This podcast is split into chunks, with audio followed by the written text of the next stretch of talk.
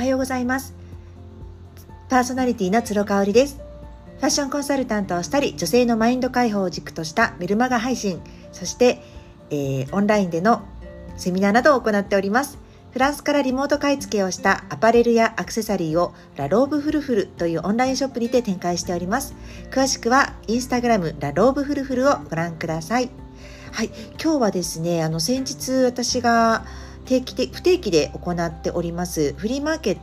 トにですね、あのいつも来てくださるえ、ー、とはっちゃんっていうすごい素敵な面白い女性の方がいらっしゃってであのエステサロンのオーナーをされているんですね。結構ね神戸では有名だと思います三宮と芦屋にお店がある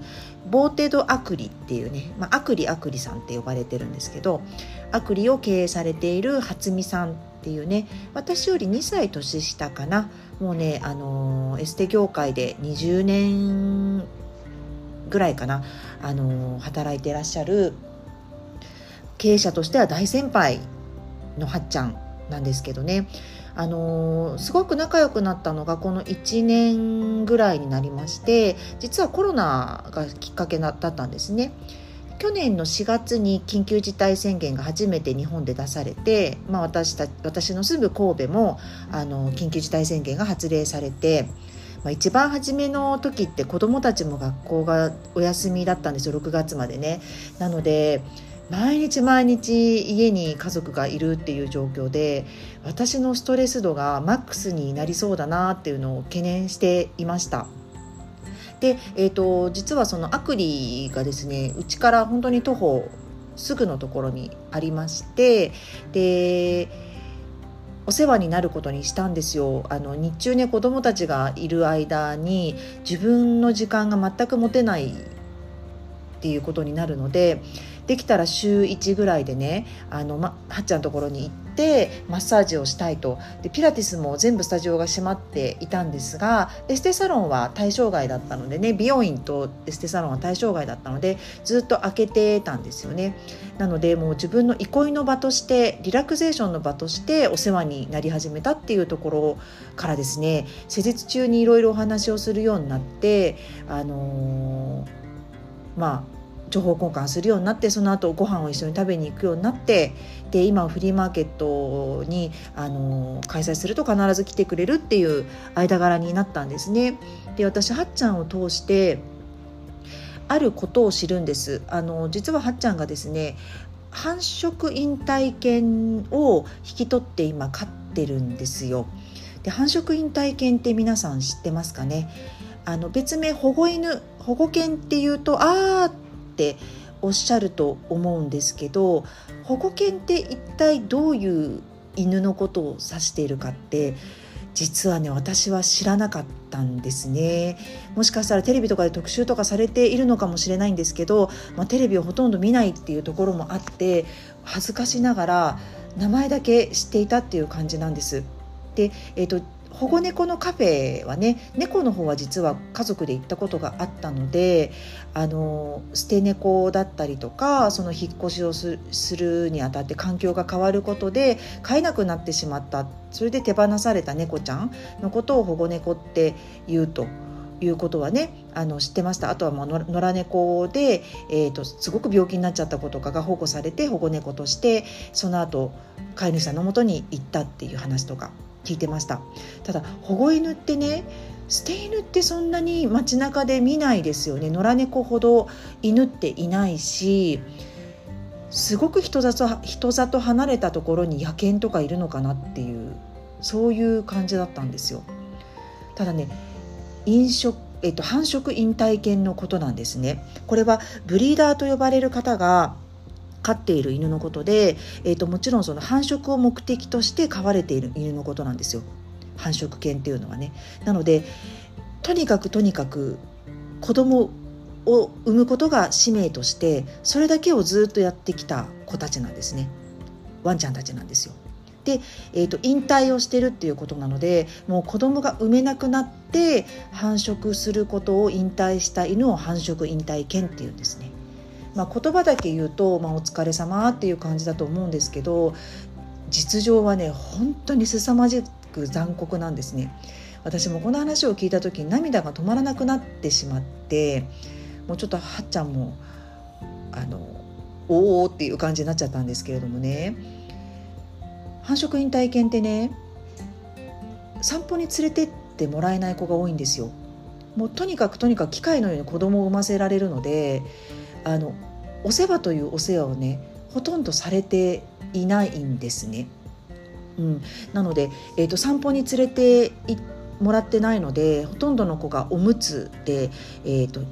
います。うん、で私がね初めて繁殖引退犬を目にしたのがはっちゃんから誘われていったあの保護犬の譲渡会だったんですね。でそれに今年行ってきまして半年前ぐらいに行ってきましてもうねお話を聞いて涙が止まらなくなってしまってまたちょっと皆さんを困らせてしまうほど泣いてしまったんですけれどもあの散歩に連れてってもらってないからずっとおむつですよねなのでトイレトレーニングがなされてないんですよ。しかもね7歳とか8歳とか結構もうね年が年老いているにもかかわらずトイレが自分でできないんですね。で散歩に連れてってもらってないので外を異様に怖がる。うん、なので散歩に連れてってもまず散歩をしたがらないっていうところがありますそしてこれはね一番辛いと思うんですけど、感情が一切ないんですね食事をねまともにあのもらえてない子っていうのも中にはいるのであのー食欲がね全然ないんですよね。うんなんかねその感情がないってねすごい恐ろしいことで生物としての三大欲求睡眠欲食欲性欲っていうものが一切なくなってしまうんですよね。そういう感情ね淘汰されて生かされてきちゃってるのでないんですよね。だからもちろん嬉しいとか悲しいとかそういう感情も一切ワンちゃんってねあのあるんですよ私も犬ずっと飼ってたので分かるんですけど嬉しかったらこう飼い主が来たり大好きな人が来るとブンブンブンブン尻尾を振りますよねああいうことも一切ないらしいんですね。うん、ではっちゃんが今お迎えを今年お迎えをした柴犬の子も、えーと、はっきりした年齢はわからないってことなんですね。うん、あのブリーダーさんがもうほぼ放棄したっていう形で手放しているのでそういったプロフィールが一切明らかになってないです。で2匹引き取ってるんですけどその2匹がおそらく姉妹だろうっていう顔も似てるしあの一緒にいないと不安があるので血縁関係があってずっとちっちゃい時からいたんじゃないかなっていうところなんですよね。だいたい生まれてから6歳ぐらいまでとにかく機械のように子供を産ませ続けられていて産めなくなったり病気になったりとかすると手放されるっていうことなんですよね。うんあのはっちゃんがねお迎えした柴犬の子たちはおそらく石棺も受けていたっていうことでした。それがなぜ分かったかっていうとあのはっちゃんたちがねお家でペットボトルでお水を飲もうとしたり飲み物を飲もうとすると異様に怖がるらしいんですよ。そのペットボトルでおそらく石棺されていたんじゃないかっていう話でした。もうね本当にねあのそういう世界ってあるんだなって思ったしあのそういう子たちが頑張って頑張って産んだ子犬がねペットショップに並ぶわけなんですよ。うん、なのでニューヨークでは今ペットショップでの売買が禁止になっていますしあのあと何年か後には日本もそうなるんじゃないかなっていうふうに思っていますなので、えーと、私自身は全然そのことを知らずにですねペットショップであの愛しい愛しいピロちゃんをお迎えしましたけれどもこれからもし2匹目3匹目猫をね飼いたいと思った時は保護猫にあのしようと決めています。で、うん、あの猫に関してはね子猫がそういう意味では多いんですよ保護猫ちゃんでも子猫ちゃんいるんですけれども保護犬ってなるとイコール繁殖引退犬を意味するので子犬はほぼいないですね。でそうそうオーラルケアもねほとんどされてないのでえーと、あと内臓がとっても悪い子が多いんですね腎臓とか肝臓とかが。なので歯周病とかになってる子が多いしだから息がすっごい臭いらしいんですよね。うんなのであのはっちゃんも言ってましたもう可愛いんだけどね口がすごい臭いんだよねうちの子たちって言っててね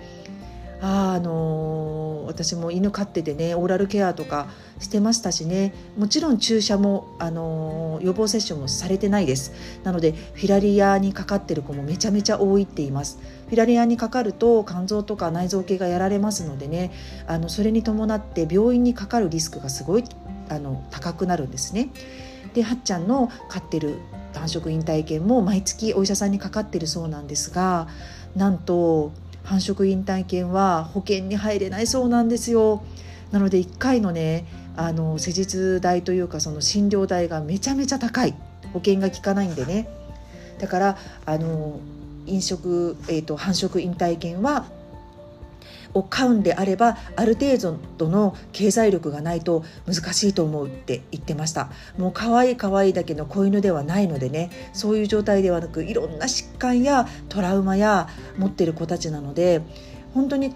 犬がね可愛いだけの人では